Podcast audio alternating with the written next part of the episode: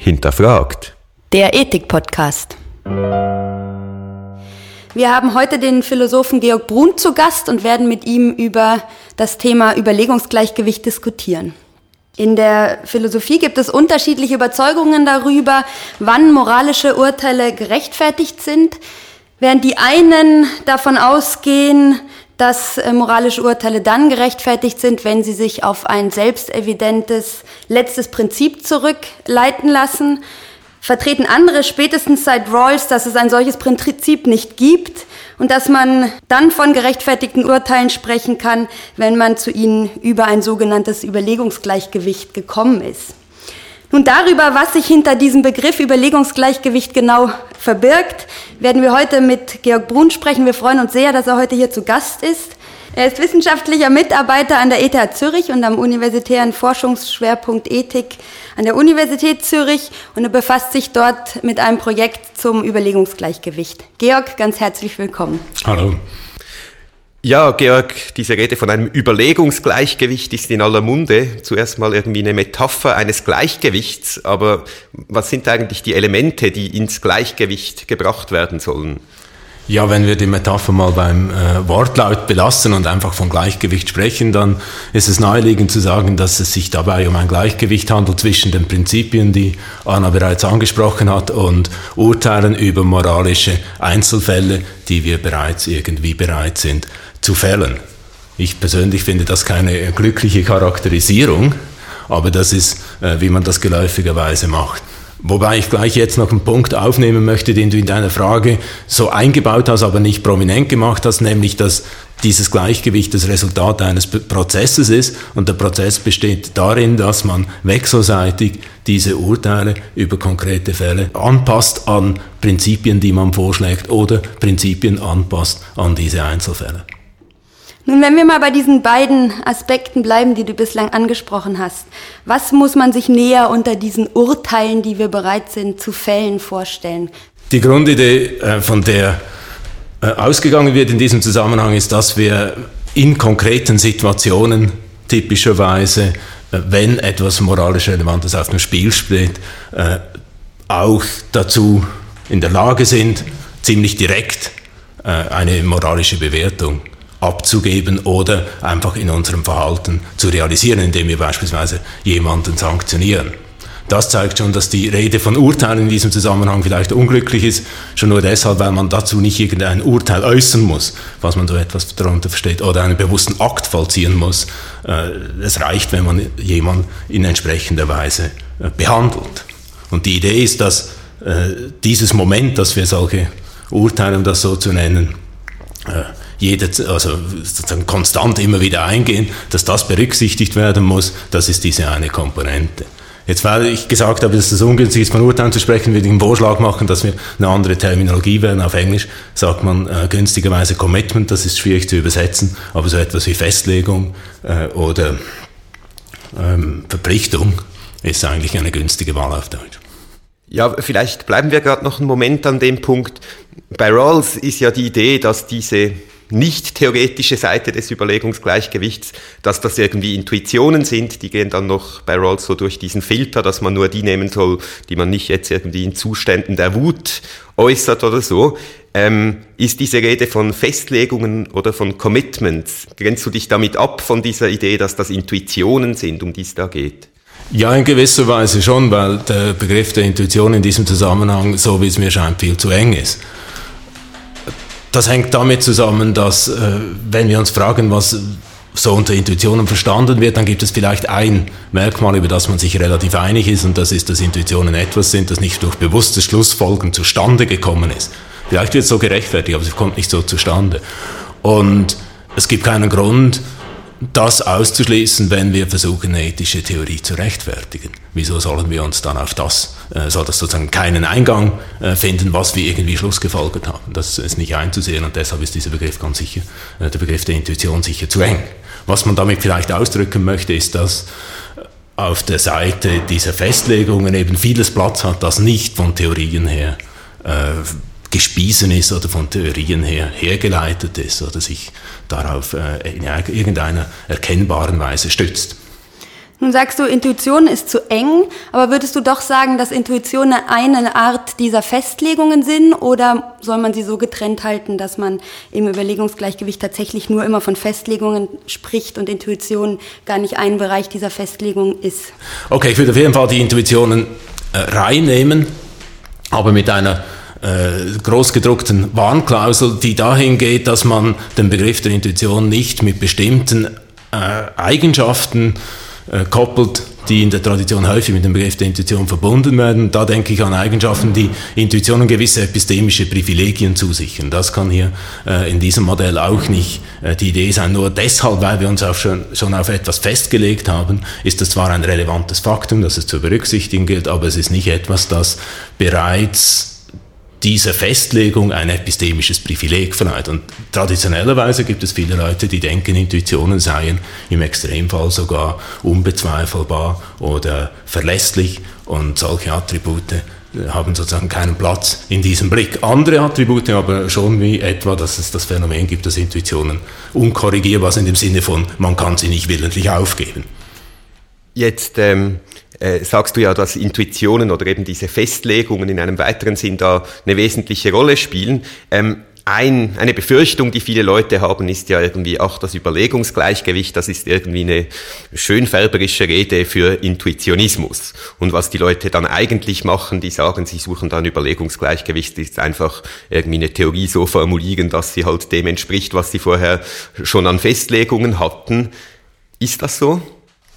Äh, natürlich vertrete ich, dass das nicht so ist. Ich glaube, der Einwand kommt in zwei äh, Versionen. Die eine Version ist äh, diejenige, dass man unter Intuitionismus so etwas versteht, wie dass Intuitionen einen besonderen Status haben, nämlich sie sind, ihre Rechtfertigung beruht nicht auf inferenziellen Verhältnissen oder auf dem Ziehen von Schlussfolgerungen. Das, äh, wie ich bereits gesagt habe, hat in, in, in dieser Theorie ohnehin keinen Platz. Also es ist inkompatibel mit dieser Form von Intuitionismus und wenn der Vorwurf so gemeint wäre, dann trifft er die Sache ohnehin nicht. Der wichtigere Einwand ist der, dass die Methode letztlich nur dazu führt, dass wir sozusagen Unstimmigkeiten in unseren Vorurteilen ausbügeln und äh, möglichst bei dem bleiben, was wir ohnehin immer schon geglaubt haben. Und um diesem Einwand zu begegnen, glaube ich, muss man die Sache jetzt ein bisschen genauer anschauen. Wir haben jetzt über die Seite, die normalerweise Urteile genannt wird oder eben äh, Festlegungen oder Verpflichtungen, wie ich das lieber nenne, gesprochen. Die, der andere Teil, die Prinzipien sind noch nicht so zur Sprache gekommen und das ist auch immer noch ein unvollständiges äh, Bild. Vielleicht kannst du uns dann gerade diese Seite nochmal näher darlegen, weil man hat ja eine Idee von Prinzipien erstmal, aber wenn man danach gefragt wird, wüsste man wahrscheinlich nicht genau zu sagen, was darunter dann eigentlich zu verstehen ist. Ja, in diesem Kontext wird meist davon ausgegangen, dass die entscheidende Differenz ist, dass sich Urteile auf Einzelfälle, konkrete Situationen beziehen, Prinzipien sozusagen allgemein und abstrakt sind. Und so spricht auch Goodman, der die ganze Idee eigentlich aufgebracht hat, noch vor Rawls. Rawls selbst sagt aber, dass natürlich äh, Urteile, wie er sich ausdrückt, oder Verpflichtungen äh, völlig allgemeiner Art sein kann. Wir sind vielleicht äh, darauf festgelegt zu denken, dass Folter einfach immer schlecht ist und das ist sicher ein äh, allgemeines Urteil dann und keines, das sich auf einen konkreten Einzelfall bezieht. Also kann das nicht die Differenz sein. Die Differenz scheint mir vielmehr darin zu liegen, dass Urteile eben Festlegungen sind, das heißt etwas, wozu wir uns in einer gewissen Weise verpflichten, wohingegen Prinzipien einfach die Elemente unserer moralischen Theorie sind. Und die können natürlich ähnlich lauten oder auch gleich lauten, aber die sind einfach Teile einer Theorie und als solche nicht verpflichtend. Für den Einwand gegen den Intuitionismus, glaube ich, brauchen wir aber ein anderes Element noch. Weil die einfachste Lösung zu einem Gleichgewicht zu kommen wäre offensichtlich die, man schreibt einfach alle seine Festlegungen auf und nennt die dann Prinzipien und ist fertig. Mhm. Und das geht deshalb nicht, weil die Prinzipien, wie das typischerweise heißt, systematisch sein sollen. Das heißt, die Prinzipien, äh, das Aufstellen von Prinzipien verfolgt bestimmte epistemische Ziele und die verhindern das. Die epistemischen Ziele sind eben, dass man so etwas wie eine Theorie haben möchte und dann muss man darüber sprechen, was die gewünschten Eigenschaften von Theorien äh, sind. Und da gehört zum Beispiel Einfachheit dazu und eine solche Liste wäre ganz sicher nicht einfach. Warum eigentlich Einfachheit? Ich meine, wir sind es uns gewöhnt, einfache Theorien irgendwie eleganter zu finden als Theorien, die eben äh, im Extremfall dann aus einer Liste von Einzelfallurteilen bestehen und so tun, als seien sie eine Theorie. Aber warum ist es plausibler, eine Moraltheorie zu haben, die da irgendwie hübsch, systematisch, kohärent wirkt, als eine Moraltheorie, die 20 Prinzipien mit jeweils 50 Ausnahmen auflistet? Also zunächst scheint es mir wichtig zu sein, zu betonen, dass wir tatsächlich Einfachheit einen Wert beimessen, der nicht nur ästhetisch ist. Du hast jetzt elegant gesagt, und es besteht auch, Mathematiker sagen das oft, eine Tendenz, äh, das als eine rein ästhetische Angelegenheit anzusehen. Das scheint mir grundfalsch zu sein. Wir glauben, dass jemand, dem es gelungen ist, eine bestimmte, sagen wir, physikalische oder mathematische Theorie wesentlich zu vereinfachen, dass der einen kognitiven Fortschritt erzielt hat und nicht nur eine schönere Theorie aufgeschrieben, obwohl sie natürlich nicht wahr geworden ist. Der zweite Punkt ist jetzt, weshalb ist das eine interessante Sache? Ich glaube, es ist eine interessante Sache, weil es sehr eng zusammenhängt mit einem anderen Aspekt, der normalerweise unter dem Etikett Kohärenz diskutiert wird. Weil wenn man versucht, Theorien so einfach wie möglich zu gestalten, also Reduktion auf wenige Grundbegriffe und wenige Prinzipien, obwohl das formal nicht so einfach auszubuchstabieren ist, was das heißt, erzwingt man eine Theorie, die einen relativ hohen Vernetzungsgrad erzeugt. Und das ist gerade der Gegensatz zu dieser Liste von Einzelfällen und Ausnahmefällen, wo man dann überhaupt keine Ahnung hat, weshalb steht das eigentlich auf der Ausnahmeliste. Jetzt hast du glaube ich, schon drei Aspekte genannt, die irgendwie bei diesem Überlegungsgleichgewicht vorkommen müssen. Einmal diese Festlegungen, auf der anderen Seite die Prinzipien und jetzt hatten wir schon ein Beispiel für epistemische Ziele. So, wenn ich mir jetzt überlege, ich äh, will zum Überlegungsgleichgewicht kommen, genügt das? Muss ich sozusagen diese drei Elemente irgendwie in Einklang bringen, was auch immer das dann heißt, oder muss da noch was dazu kommen? Im Prinzip reicht äh, das aus, weil mit, äh, mit, wir starten ja schon mit Festlegungen, wir versuchen neue Theorien zu entwickeln. Faktisch heißt das, bestehende Theorien anzupassen, damit bestimmte Ziele zu erreichen. Äh, es fehlt in gewisser Weise aber ein letztes Element, wenn man an einen anderen Einwand denkt, nämlich der Einwand, dass im Prinzip diese Methode bis jetzt noch nichts enthält, das uns daran hindern würde, einfach alle unsere äh, Festlegungen über Bord zu werfen. Sozusagen das Gegenteil von Punkt, den äh, du, Andreas, vorher erwähnt hast. Wir haben dann vielleicht eine Theorie, bei der plötzlich rauskommt, äh, sozusagen das Recht des Stärkeren ist das grundlegende moralische Prinzip. Und dann werden wir dann denken, jetzt ist irgendetwas schiefgelaufen, wir haben vermutlich das Thema gewechselt. Das ist keine Moraltheorie mehr. Und diesen Moment muss man einbauen, das kann man einbauen, aber mit den Elementen, die ich bereits genannt habe, indem man verlangt, dass die, das resultierende Bild, nämlich die resultierenden Festlegungen, die resultierende Theorie, äh, in einer geeigneten Beziehung steht zu den Festlegungen, mit denen man gestartet ist. Das heißt nicht, dass die sakrosankt sind oder nicht aufgegeben werden können. Das heißt aber, dass man eine vernünftige Geschichte erzählen muss über die Relation zwischen den resultierenden Festlegungen und den Festlegungen, mit denen man gestartet ist. Wieso haben wir die geändert? Und dann kann man sagen, etwas Gewichtigeres steht auf dem Spiel oder wir haben eine sozusagen diagnostische Geschichte, weshalb wir mal glaubten, dieses oder jenes sei wichtig, ist es jetzt aber nicht mehr. Jetzt vielleicht gerade bei diesen Ausgangsfestlegungen, da stellt sich ja ein bisschen die Frage, wessen Festlegungen sind das? Also zum Beispiel jetzt in dem Bereich, in dem ich in der normativen Ethik arbeite, ich arbeite über Einwanderungsfragen und da gibt es Leute, die sowas sagen würden wie, wenn wir fragen, was Staaten im Umgang mit Einwanderung tun sollten, dann müssen wir Staaten immer schon als souveräne Staaten denken und sobald man die irgendwie durch äußere moralische Prinzipien beschränkt, dann sind das eigentlich gar nicht mehr Staaten, von denen man redet und die würden quasi dann sagen, meine Position, die respektiere ihre Anfangsfestlegung darüber nicht, was ein Staat ist. Ich meine, wie, wie geht man mit solchen Situationen dann um? Ja, die allgemeine Antwort lautet, dass du leider nicht einfach sagen kannst, äh, das geht mich nichts an, weil das sind nicht meine Ausgangsfestlegungen, sondern diejenigen der anderen Leute. Selbstverständlich muss man berücksichtigen, welche Verpflichtungen andere äh, haben oder bereit sind äh, einzugehen. Das heißt aber nicht, dass alles äh, gleich viel Gewicht hat, beispielsweise. Was wie viel Gewicht hat, ist aber letztlich eine substanzielle Frage, zu der ich als sozusagen Erkenntnistheoretiker oder Metaethiker hoffentlich nichts zu sagen habe. Das wäre nämlich ziemlich kurios, wenn man sozusagen auf der metaethischen Ebene entscheiden kann, welche bestimmten Überzeugungen oder welche bestimmten Festlegungen in, in, konkreten normativen Fragen wie viel Gewicht haben. Das ist eine konkrete Frage, mit der du dich sozusagen in diesem Projekt jetzt eben beschäftigen musst. Aber eine Frage stellt sich mir doch zu diesem Gewicht. Wir haben jetzt gesagt, es gibt diese Überzeugungen oder inhaltliche äh, oder ja eben Festlegungen oder Verpflichtungen, wohingehend du die Prinzipien schlussendlich als systematische Elemente beschrieben hast, denen man vielleicht nicht dieses Gewicht von vornherein äh, zuschreiben würde, weil man eben nicht von Festlegungen Verpflichtungen in dem Sinne spricht. Würde man da nicht von vornherein sagen, klar, diese Ausgangsfestlegungen, die sind immer gewichtiger als so systematische Elemente und kommt zu dem Schluss, dass man, wenn man die äh, wenn man die gegeneinander abwägen möchte oder irgendwie ein Gleichgewicht bringen möchte, dass man schlussendlich lieber an den systematischen schraubt als an den Überzeugungen oder Festlegungen, von denen man gestartet ist. Genau, also in gewisser Weise sind wir jetzt wieder beim Einwand, der Andreas zuerst gemacht hat, nämlich, dass das Ganze sich darauf reduziert, äh, möglichst bei seinen Intuitionen oder Festlegungen zu bleiben, wie wir es jetzt nennen in diesem Zusammenhang. Ich glaube, es gibt zwei Gründe, weshalb das äh, nicht geht, weshalb die systematischen Elemente oder die Theorie, die man entwickelt, trotzdem so etwas wie ein Gewicht hat. Und der eine Grund ist, dass diese systematischen Elemente ja uns gewisse dieser Festlegungen mindestens wieder liefern als Folgerungen. Das ist ja gerade die Pointe der, der Übereinstimmung von Festlegung und äh, Prinzip. Somit können wir also diesen systematischen Elementen ein Gewicht zumessen, das zunächst jetzt aber nur parasitär zu sein scheint auf den Festlegungen, die wir schon haben. Der zweite Punkt ist, dass diese systematischen Elemente ja diejenige Größe sind, die diese epistemischen Ziele tatsächlich realisieren kann.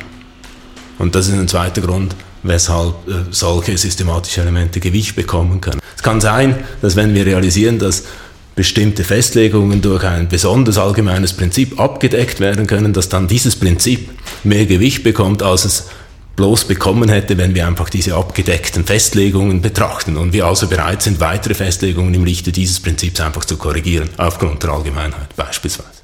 Dann bleiben wir doch noch einen Moment bei diesen ähm, epistemischen Zielen. Ich meine, geht es da eigentlich um Wahrheit oder ist, äh, welche Ziele ähm, erfüllt eine gute Moraltheorie? Ich habe mit Absicht nicht von äh, Wahrheit gesprochen, solange um sozusagen dieses Ärgernis auch äh, aufkommen zu lassen, dass Wahrheit nicht das Erste ist, über, das man spricht. Normalerweise, wenn man über Erkenntnistheorie spricht oder über epistemische Werte, dann wird nicht nur über Wahrheit gesprochen, sondern es wird die Forderung aufgestellt, dass alles, was hier diskutiert wird, letztlich auf Wahrheit bezogen sein muss, sonst ist es nämlich nicht epistemisch. Und das ist ein Bild, das äh, ich glaube nicht äh, zusammenpasst mit dieser Idee des äh, Überlegungsgleichgewichts. Weil wenn das so wäre, dann müsste man einerseits zeigen, dass Kohärenz, ein, also dass kohärentere Theorien mehr Chancen haben, wahr zu sein. Und das ist nicht unbedingt etwas, das man zeigen kann. Und man müsste letztlich alles rausschmeißen aus dem Modell, was nichts mit Wahrheit zu tun hat. Und dann, glaube ich, landet man bei einem völlig anderen Bild. Und wenn nicht Wahrheit, was dann? Ja, eine Vielfalt von epistemischen Zielen. Wie man auf diesen dieses Bild kommen kann, dass tatsächlich eine Vielfalt von epistemischen Zielen entscheidend ist und nicht nur der eine Gesichtspunkt der Wahrheit, äh, ist derjenige, dass man einen Blick in die Wissenschaften wirft und sich fragt, was hier tatsächlich gemacht wird und hier als kognitiver Fortschritt zählt. Und wenn wir die Wissenschaften als das äh, erfolgreiche kognitive Unternehmen betrachten oder als das paradigmatische erfolgreiche kognitive Unternehmen, dann glaube ich, ist das nicht verstehbar, wenn das nur verste äh, verstanden werden soll im Hinblick auf das äh, Aufspüren oder sich annähern der Wahrheit. Das ist eine äh, Lehre, die man ziehen kann aus der Entwicklung der, der Wissenschaftstheorie, glaube ich, in den letzten so etwa 60 Jahren im Wesentlichen seit Kuhn. Ich hätte noch eine Frage zu den äh, Festlegungen, beziehungsweise der Frage, wessen Festlegungen oder Verpflichtungen man eigentlich äh, mit einbezieht. Man kann ja zum einen die eigenen sozusagen mit einbeziehen, aber auch, davon hat Andreas ja vorhin schon gesprochen, haben alle anderen auch äh, äh, Festlegungen, die man grundsätzlich mit einbeziehen müsste. Jetzt ähm, vielleicht einfach als ganz offene Frage, auf wen bezieht sich diese Forderung, die Festlegung mit einzubeziehen? Ja, ich glaube, bevor man zu dieser Frage etwas äh, Erhellendes oder Hilfreiches sagen kann, muss man einen Schritt zurücktreten und sich fragen, diese ganze Redeweise von äh, Überlegungsgleichgewicht wird gelegentlich als eine Methode bezeichnet. In welchem Sinne soll das eigentlich eine Methode sein? Soll das eine Anleitung sein, wie Ethiker, die versuchen, eine Theorie äh, sich zusammenzuschustern, denn tatsächlich vorgehen sollen äh, oder was? Und mir scheint die primär entscheidende Perspektive zu sein, dass das ein Rechtfertigungsmodell ist, das aber sozusagen einen Prozess schildert. Und das ist so zu verstehen, dass das Modell sagt, eine Theorie ist unter bestimmten Umständen gerechtfertigt, nämlich dann, wenn man sich vorstellen kann, dass sie auf eine bestimmte Art und Weise hätte gewonnen werden können.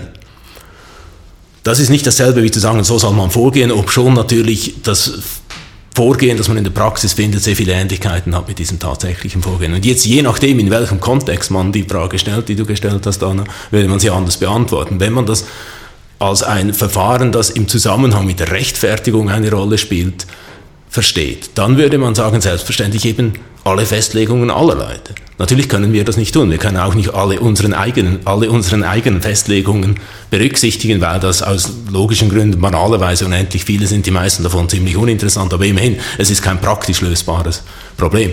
Praktisch wird man also völlig anders vorgehen müssen. Man wird sich auf eine Auswahl beschränken müssen, diejenigen Festlegungen, die man in diesem Kontext für relevant erachtet. Und dann ist man mit diesem Stichwort der Relevanz wieder beim selben Problem angelangt, wie wir schon mal angesprochen haben im Zusammenhang mit der Gewichtung, nämlich dass das nur sehr beschränkt aus einer rein epistemischen Perspektive zu sagen ist, was in welchem Kontext relevant ist. Aber äh, um einen Hinweis zu geben, was epistemisch diskutierbar ist, die ganze Frage, was ist ein äh, Experte, ist teilweise eine epistemologische Frage und teilweise natürlich auch wieder eine inhaltliche. Man wird einen Arzt fragen wollen, wenn es um Medizin geht. Dennoch vielleicht noch die Frage, ich meine, du hast jetzt geantwortet, ja, pragmatisch ist nicht möglich, die Festlegung aller Leute einzubeziehen. Aber die andere Frage ist ja, ist es überhaupt wünschenswert? Ich meine, es gibt ja Autorinnen und Autoren, die in Anführungszeichen der Zeit voraus waren. Sagen wir irgendwie Mill, der on the subjection of women schreibt. Könnte man dem jetzt aus Sicht des Überlegungsgleichgewichts irgendwie vorwerfen, hör mal, du hast da die Festlegungen äh, der sexistischen Mehrheitsgesellschaft zu wenig ernst genommen? Ich glaube nicht, dass Mill die Festlegungen der sexistischen äh, Mehrheitsmeinung in der Gesellschaft nicht genügend ernst genommen hat. Ich glaube einfach, dass er äh, gute Gründe gesehen hat, letztendlich äh, sich gegen diese Festlegungen zu stellen und einen Vorschlag zu machen, der dann, wenn man ihn akzeptiert, zu wesentlich anderen Festlegungen führt. Dass man die Festlegungen aller Personen berücksichtigen soll, heißt ja nicht, dass man die alle als gleich wichtig erachten soll oder als gleich relevant oder als gleich verlässlich ich hatte nur beim ersten Blick den Eindruck, so eine Methode kann nie revisionistisch sein oder die Theorie, zu der man kommen kann. Würdest du jetzt nach der Beschreibung am Ende, könnte man doch sagen, es kann eigentlich eine ganz revisionistische äh, Theorie rauskommen über dieses Verfahren? Ich glaube, es gibt eine Grenze der Revisionen, die eingebaut ist in diesem Verfahren, wenn man das so versteht, wie ich das verstehe. Das ist dieser Punkt, den ich eigentlich zuletzt genannt habe, nämlich dass das resultierende, also die resultierenden Festlegungen und die resultierende Theorie in einer geeigneten Beziehung zu den Festlegungen stehen muss, die man hatte, bevor man diesen Theorieentwicklungsprozess gestartet hat, was sozusagen verhindern soll, dass wir beim Entwickeln einer Theorie derart drastische Revisionen einführen, dass wir am Ende eine Theorie über ein anderes Thema haben. Also etwa wechseln von der Moral irgendwie zur Klugheit, um ein Beispiel zu bringen. Und in diesem Sinne, glaube ich, gibt es eine Bremse gegen eine Revision. In einem anderen Sinne sehe ich das aber nicht unbedingt. Das hängt auch damit zusammen, um diesen Punkt vielleicht nochmals anzufügen, dass diese Festlegungen nicht epistemisch privilegiert sind, in dem Sinne, als dass sie irgendwie resistent wären dagegen, dass man sie früher oder später revidiert.